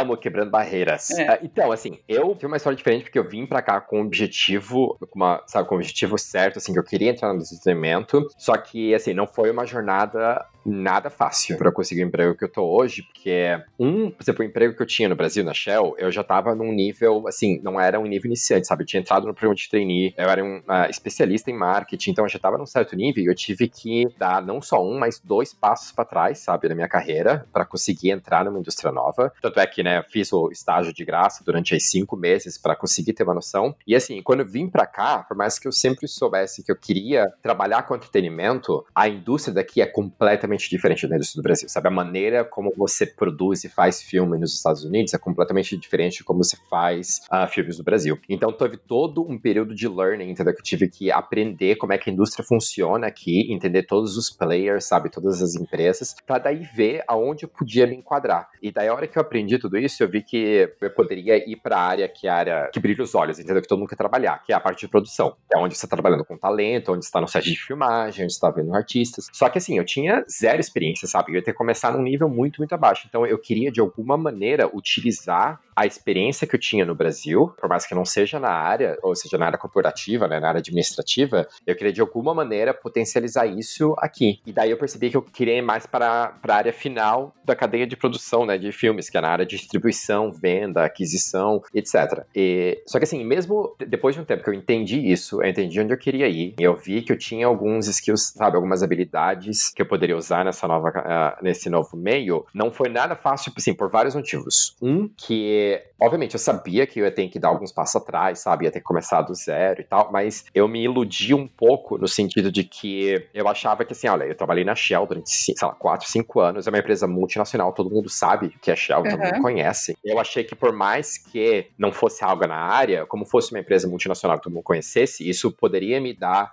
alguma vantagem competitiva aqui. Ilusão. Zero. Aham. Uhum. É sempre assim, você, se você não tem experiência no país, é como se você, tipo, fosse um recém-nascido, assim. Exatamente. Com certeza. E assim, eu até entendi isso, então, mas eu pensei, nossa, não, peraí, achei uma empresa grande, sabe, assim, vou conseguir utilizar de alguma maneira. Não, não me serviu para nada. Assim, não vou dizer que não serviu para nada, porque na, nas entrevistas que eu fiz de emprego, eu consegui, com aquela brasilidade e, e gingado, é, consegui, tipo, jogar isso no meio do meu discurso e conseguir, sabe, usar isso a meu favor. Só que o problema é você chegar na entrevista, né? Exatamente, exatamente. Eu não cheguei em nenhuma entrevista por conta da minha experiência no Brasil, entendeu? Zero. Eu consegui potencializar, mas assim, ninguém olhou pro meu currículo, alguém me contratou porque viu que eu trabalhava no Brasil, ou no emprego bom, etc. Então, assim, então teve todo esse processo, sabe, de eu entender que, nossa, tô com 33 anos, começando do zero, tô aqui me ralando, fazendo, sabe, estágio de graça, procurando emprego de assistente, e daí teve todo esse processo. E daí tem o outro passo também, que é muito difícil, que foi o que, né, me frustrou muito durante o tempo, me deixou muito é, difícil, que é até quando você consegue o visto de trabalho, ou seja, a hora que conseguiu meu OPT aqui, mesmo assim, como você não tem um visto garantido, a, a preferência para americano e a preferência para quem é local é mil vezes. Então, assim, eu cansei de receber não ou de chegar na hora da entrevista e, assim, fazer entrevista com o RH e nem, ser, e nem ir para entrevista com o gerente porque o RH já via que eu não tinha green card ou que eu não tinha visto permanente, então eu nem conseguia sair dessa porta, sabe? É essa frustração de você estar tá sempre competindo com pessoas que você vê que são menos qualificadas que você uhum. mas que, sabe, você não, não tá conseguindo. Então, patinem muito. E daí eu fiquei literalmente cinco meses é, mandando 5, 10 currículos por dia para vagas. E, e assim, eu tava aberto a conseguir qualquer coisa, sabe? E uma coisa na área de entretenimento que é bem complicado aqui, que eu falo, nossa, graças a Deus eu consegui pular essa primeira fase, porque eu consegui um emprego no nível de coordenador, então um nível um pouco acima do assistente. Mas assim, na época eu tava super disposto, apareceu de assistente, eu tava, sabe, agarrando. Graças a Deus eu não tive. Não vou dizer que é só sorte, né? Porque, obviamente, teve muito empenho meu de conseguir trabalhar o currículo e, e de fazer as vagas que eu queria. Mas eu vejo que assistentes aqui, nossa, capacho humano. Uhum. E não só pelo fato. Sabe, nada a ver com o fato de ser estrangeiro, sabe? A indústria do entretenimento lida com assistentes de uma maneira muito. Desumana. Desumana, isso, essa palavra, assim, desumana, exatamente. Assim, são pessoas que estão ali para fazer a vontade, meio que suscetíveis a qualquer mudança de humor dos gerentes e todo mundo ali. Então, assim, graças a Deus eu não precisei me submeter a isso, de, de ser assistente de agentes ou de alguma área nessa área, e consegui um emprego exatamente na área de vendas e de aquisições, numa empresa que é relativamente grande. Assim, aqui em Hollywood, Hollywood, a gente chama dos Big Six, né? Que na verdade não são mais Six, são os Big Five. São os cinco grandes estúdios. E é o que comanda Hollywood, né? Que é Disney, é Paramount, Warner, Universal e Sony. Tinha a sexta que era Fox, mas daí a Sony comprou a Fox agora. Quando a gente fala, por exemplo, que um filme é independente, o que isso significa é só que ele não foi produzido por um desses cinco estúdios. Foi produzido por uma pequena agência de produção. Então, assim, Hollywood, assim, tem essas cinco grandes empresas e o resto, todo mundo aqui são empresas menores, bem pequenas. E, e obviamente, eu queria muito entrar numa dessas grandes empresas. Eu vim de uma empresa grande, estava acostumado com esse meio corporativo. Sim, você meio que tem uma, uma impressão de que tem que ser isso é que esse é o sonho, assim, né? Uhum, é, não, era, é, era, assim, era isso que eu queria, só que assim, obviamente eu sabia que eu não ia conseguir pela questão do visto. Essas empresas grandes, elas né, não vão, sabe, investir ou contratar alguém que elas sabem que o visto vale só por um ou dois anos, enfim, ou que existe uma incerteza, ou que, enfim. Então eu tive que remoldar um pouco isso e conseguir esse emprego numa empresa que eu tô hoje, assim, que é uma empresa ótima, até comparando com o resto do mercado, ela é um pouco maior, sabe, ela tem uma presença internacional. E eu aprendi também a, a sabe, a flexibilizar e dar valor, porque quando você entra numa empresa muito grande, como né, nesses estúdios, assim, você entra num departamento e a sua função é só aquilo. Você trabalha como PR de marketing, você vai fazer uma coisa muito específica. Quando você trabalha em empresas menores, o bom é isso, é que ele te dá, sabe, te abre para mais coisas, você acaba fazendo mais coisas, você acaba aprendendo mais, acaba sendo exposto a mais coisas, então, é, então esse foi um lado positivo. Apesar de todo mundo tem um sonho aqui de trabalhar na, numa grande indústria, sabe, assim, nessas grandes... Com certeza. trabalhar às vezes numa empresa menor te abre mais possibilidades, sabe, te te abre mais chance de fazer conexão e tal. Então, eu trabalho na, na área de distribuição, então eu faço venda de filme e televisão para os canais locais aqui dos Estados Unidos, mas os meus pares, eles fazem vendas, sabe, Uhum. para os canais da América Latina, para Europa, etc. Então, eu realmente aprendi bastante,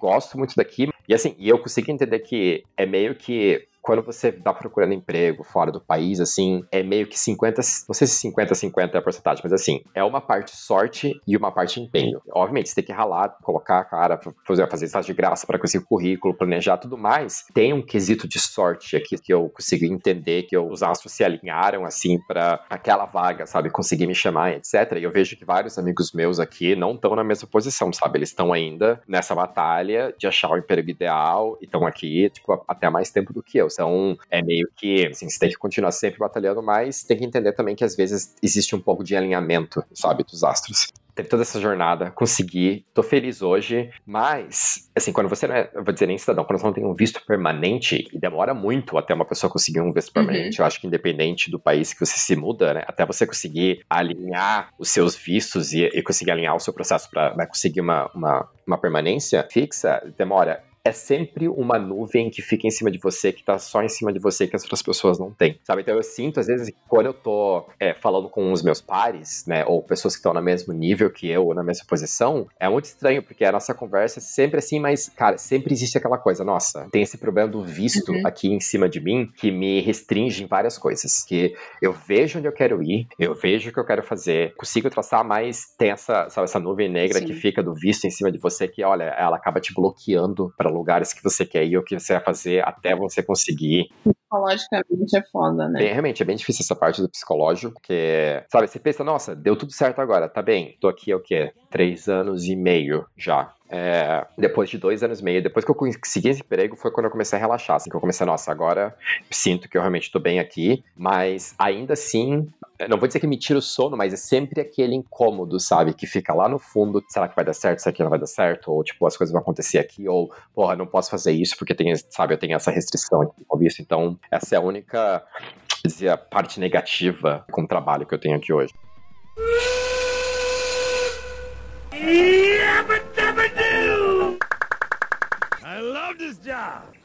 É, o que aconteceu comigo, né, relacionado com essa questão do visto, foi que quando eu consegui o, o meu emprego no hotel que eu trabalhava, é, até foi bem legal, assim, a história, porque quando eu apliquei para essa vaga, era uma vaga de. é, era um internship que o Marriott, que é a empresa que eu trabalhei, ele fazia durante o verão e eu me inscrevi e daí me chamaram para uma entrevista. E daí eu queria muito trabalhar na recepção, né? No front desk. Porque quando você quer trabalhar em hotelaria, você quer trabalhar onde? No front desk. E daí eu fui, fiz uma entrevista. Foi por telefone essa entrevista. É, no final da entrevista, o cara falou assim: ai, a gente gostou muito de você, mas é, na verdade a gente não tem vaga pro front desk. A gente só tem vaga pra housekeeping. E daí eu falei, cara, housekeeping? Tipo, não tinha pensado em trabalhar nesse departamento, sabe? E aí eu fui, fiz a entrevista no hotel com a pessoa que virou depois a minha chefe, que é a Paula. Maravilhosa. E foi meio que amor à primeira vista, tá? Ela se apaixonou por mim porque eu cheguei lá de scooter e.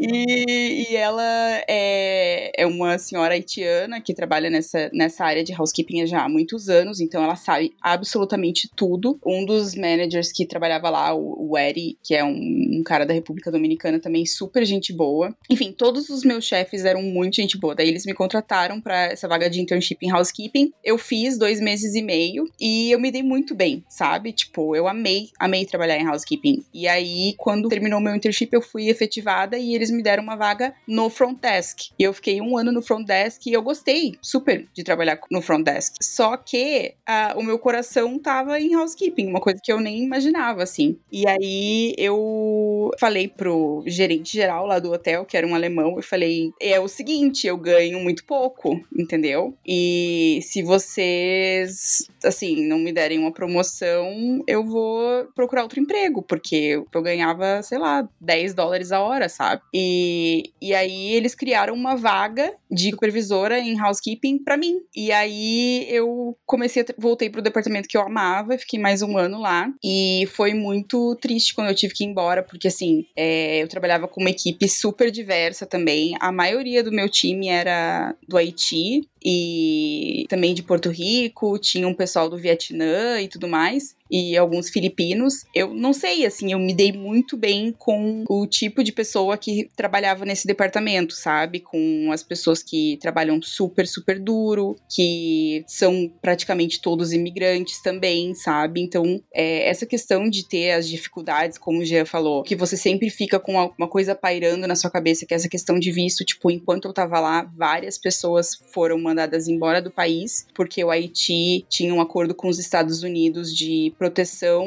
é, de refugiados, né? Quando eles tiveram a questão lá dos terremotos e tudo mais. E aí, nessa época, esse, esse período acabou. Então, praticamente todo mundo que não era casado com americano ou que tinha conseguido o green card de outras formas teve que ir embora. Então, tipo, é, isso que o Jean falou, assim, isso é real, porque mesmo que você tenha um visto de trabalho, isso não quer dizer que a sua estadia no país está garantida, sabe? Até você tá com um papel na mão mesmo, é, super inseguro. E aí, beleza, né? O meu visto de estudante acabou. Inclusive, a empresa foi super legal, assim, o, o RH tentou buscar formas de ver se era possível me dar um visto de trabalho, que eu sabia que não ia sair, mas só o fato, tipo, do Marriott, sabe? Ter tentado me dar uma oportunidade, tipo, euzinha, humilde, foi muito legal, assim, muito. significou muito para mim. E, meu, no meu último dia, tipo, as senhorinhas, sabe, me deram dinheiro. Nossa. Sabe?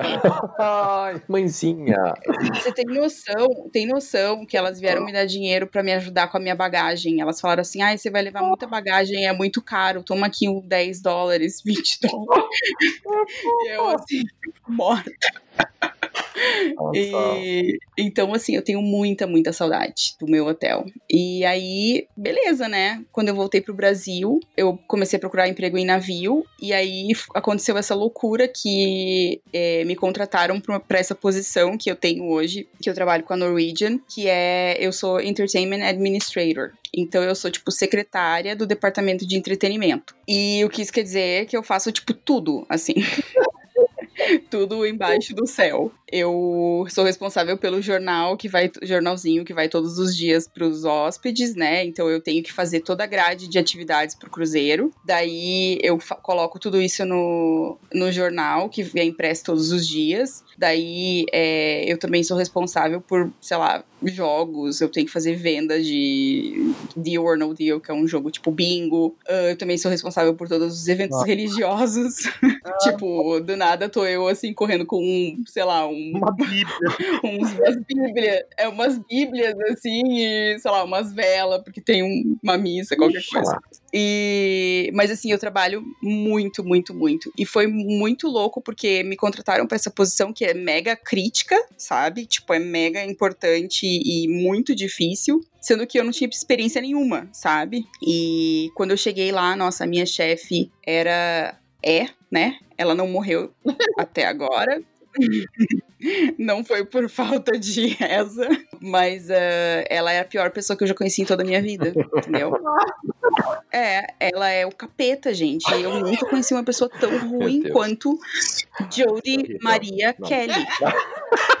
Amo que tem nome e sobrenome. Quando ela chegar no inferno, vai ter assim, ó, o nome, sobrenome e apelido pra fazer o check-in. É, sim. Ela é a pior pessoa que eu já conheci. Ela era minha cruise director. E ela, sei lá, ela fazia de tudo assim pra, pra todo mundo jogar uma pessoa contra a outra, sabe? Fazer joguinho. Daí. Coisa de novela. É, e assim, ela era o centro das atenções sempre. Ela era ridícula, sabe? Ela queria estar sempre.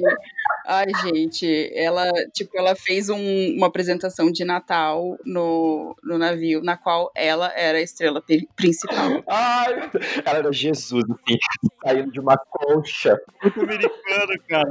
Eu juro por Deus. Daí ela fez todo mundo, ela fez todo mundo ensaiar, né? Tipo, dia e noite. E a gente já tava é, com uma equipe reduzida. Tá- acho que tava faltando três pessoas ou quatro pessoas no time. E aí, cada dia ela inventava uma coisa diferente pra eles fazerem e eles tinham que ensaiar dança, sabe? E, e fazer decoração. E aí, tipo, todo mundo odiava ela, mas a gente não podia fazer nada. O auge do, da minha raiva foi que no ano novo ela pediu pra eu ser host de uma das hostess de uma das festas de ano novo, né? Porque cada lounge do navio ia ter uma festa. E aí, então eu ia ficar no piano bar, sabe, com o pianista que lá tocando Sweet Caroline a noite inteira assim. Ah, amo a Mari com um copinho de vinho na mão, assim. É, não, com um esquinho, pelo amor de Deus. Daí eu tinha que fazer, tipo, ah, ficar, ah, pessoal, então tá, daqui uma hora vamos ter o ano novo. Uhul! Só que, ge- gente, eu tinha trabalhado, assim, nos últimos dois dias eu tra- tinha trabalhado 48 horas, sabe? Tipo, era uma coisa assim absurda. A gente não parava e. Nesse dia, ela fez a gente encher bexiga Nossa. o dia inteiro. E aí, depois disso, tipo, fui eh, fazer o negócio da festa e eu tive que voltar pro escritório depois da meia-noite pra terminar o meu trabalho. Então, quando eu cheguei lá e a outra pessoa que trabalhava comigo, minha amiga, que era assistente dela, também teve que voltar pro escritório e a gente tava meio que fugindo dela. E ela chegou no escritório e descobriu que a gente tava lá e começou a gritar que a gente é, tinha que estar socializando com os guests, que isso era um absurdo, que não tinha ninguém nos lounges e blá blá blá. E aí eu tive uma briga homérica com ela. E aí eu falei, não, eu vou pedir demissão. Não vai dar pra ficar, sabe? Na cara dela, assim. Não, não, não. Eu, depois do ano novo, é, faltava acho que umas três semanas pra ela ir embora. Daí eu fiz um pacto com a minha amiga que a gente ia esperar vir o próximo diretor e ver como que ia ser. Porque eu falei, talvez seja o problema seja ela, talvez o problema seja eu, né? Que eu não sei fazer esse trabalho. Não sou boa nisso, nunca vou aprender e eu, sei lá, fiz uma escolha errada vindo trabalhar aqui. E aí, quando ela foi embora, tipo, mudou da água pro vinho, assim o meu chefe que entrou, o Ferdy, nossa, melhor pessoa, maravilhoso. E daí a gente começou a fazer uns cruzeiros mais de boa também, daí comecei a aproveitar. E aí tô lá até hoje, assim. Mas eu trabalho, eu ainda trabalho muito, só que não tem esse nível de pressão psicológica, sabe? É porque eu acho que isso que faz pô, o trabalho ser insuportável, sabe? É como o Dom falou, beleza, um trabalho que. O meu trabalho também, ele é fisicamente e psicologicamente exaustivo, porque eu passo o dia inteiro na frente do computador, literalmente, e eu, e eu não posso errar, sabe? Não pode ter nenhum erro no que eu faço, e que, que é impossível, né? Mas com um, um chefe que te apoia, sabe? Que É outros 500, né? é, que se você erra, você não pode errar, mas se você erra, ele tá com você, entendeu? Sim. Sim. É. Nossa, mas eu te falar, esse negócio de chefe, assim, eu tive sorte que até hoje todos os meus chefes foram maravilhosos. Até que aqui nos Estados Unidos, porque assim, dislexia, né? Eu. Nossa, de vez em quando eu mandava umas planilhas pro meu chefe com umas palavras em português, ele. Jean,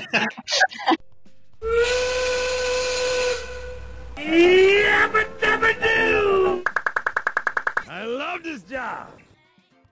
eu até queria ver se é uma coisa só dos Estados Unidos ou se Paulinha, assim, ou Dom até sentiram isso no Canadá, que é como comportamento das pessoas assim, no ambiente de trabalho. E quando eu digo comportamento, eu digo mais horário, horário de almoço. Vamos falar de horário de almoço.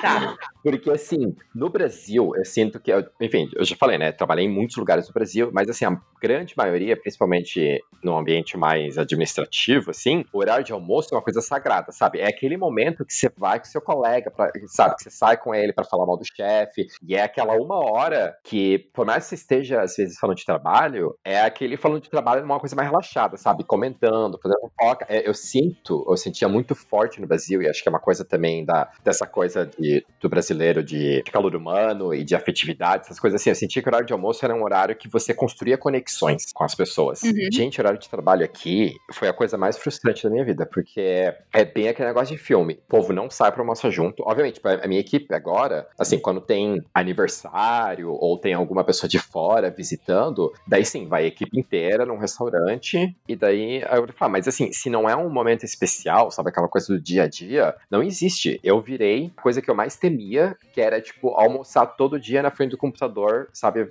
Eu acho que é bem, bem o profissionalismo ainda fica na hora do almoço ali, né?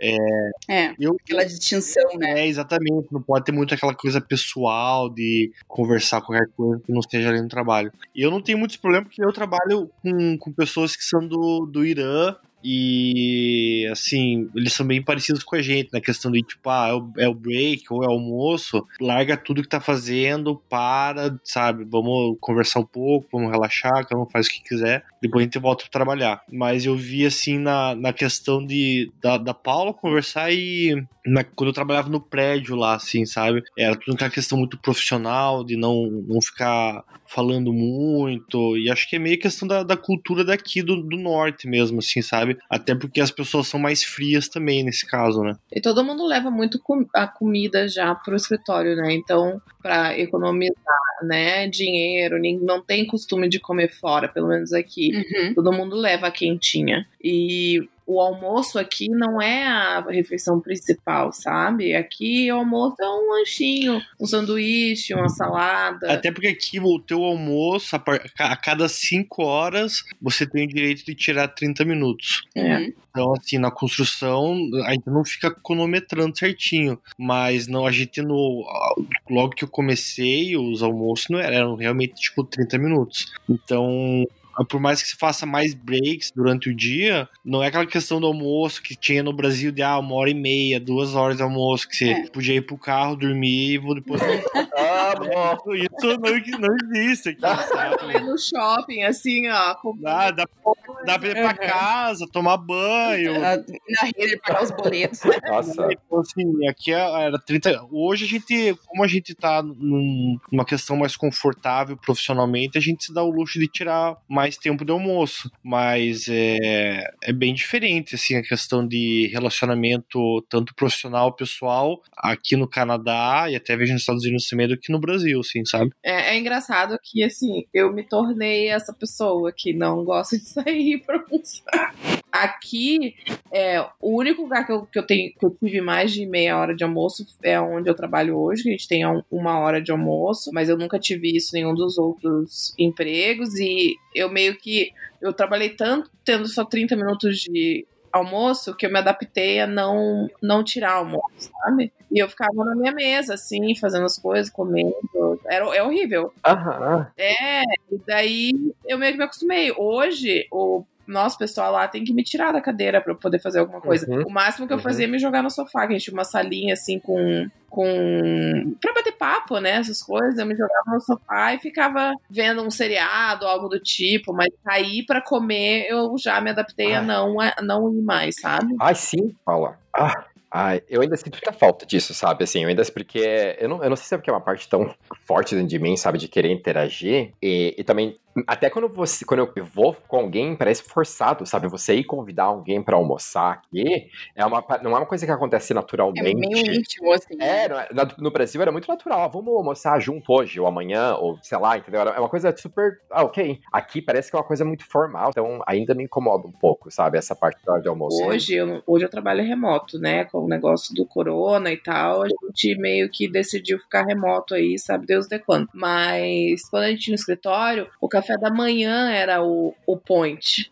Comigo lá no meu escritório, eu, eu tenho muita reunião, né? E aí, pronto, gente, acaba a reunião, fica mais 10 minutinhos conversando, Hum. sabe? Então eu meio que me acostumei a ser mais produtiva na hora do almoço, que tá todo mundo fora da mesa e eu conseguia me concentrar. No hotel era isso também, a gente só tinha 30 minutos, né? Então, pô, meio que não dá tempo de você fazer nada. Aí, geralmente, eu levava minha comida ou eu ia correndo num Wendy's ali perto, sabe? Se eu não tinha levado comida, alguma coisa assim. Mas, é. Porque, realmente, como eu trabalhava com a grande maioria das pessoas do Caribe, né? ah, não tem essa, sabe? É, é, é assim: chega a, sei lá, dona Fulana com um tupperware gigante de caldo de peixe, sabe? Aí se põe aquele negócio no micro-ondas até Viu, micro-ondas? 10 minutos pra esquentar uma sopa. Aham, e aí todo mundo, aí o fulano traz o arroz, o fulano não sei o que. Daí eu não comia, Amo. não necessariamente comia a comida deles, mas levava a minha, sentava junto ali a gente ficava batendo papo. Só que no meu escritório, esse negócio de separar o, o pessoal do profissional, cara, não tinha isso 100%. É, assim, eu posso falar que realmente ah, talvez devesse até ter mais. Porque a gente falava de tudo, de tudo, de tudo, assim, putaria, sabe? Eu sou bem aberto com a minha chefe, né? Eu, assim, todo mundo da minha equipe não compartilha nada primeiro. Eu sou o único solteiro da minha equipe, então, porra louca, né? Eu não, assim, e daí eu, ainda mais sendo latino, eu quero- compartilho com tudo. Daí, falando que minha chefe, acho que duas semanas atrás, tava. Acho que eu fui contar de um final de semana, alguma coisa que aconteceu. Daí eu vi assim, ai, Rosana, eu não sei se eu devo compartilhar essas coisas com você ou não, que você é minha chefe, né? Daí ela falou. Jean, desde quando você, desde quando você tem esse pudor? Você sempre jogou tudo na roda. Eu falei, é verdade. Então tá, até eu, então eu conto. Mas é uma coisa bem isso, assim, sabe? Eu sinto essa falta dessa, dessa conexão. Então, mesmo numa equipe maioria de americano, eu meio que forço essa interação, sabe?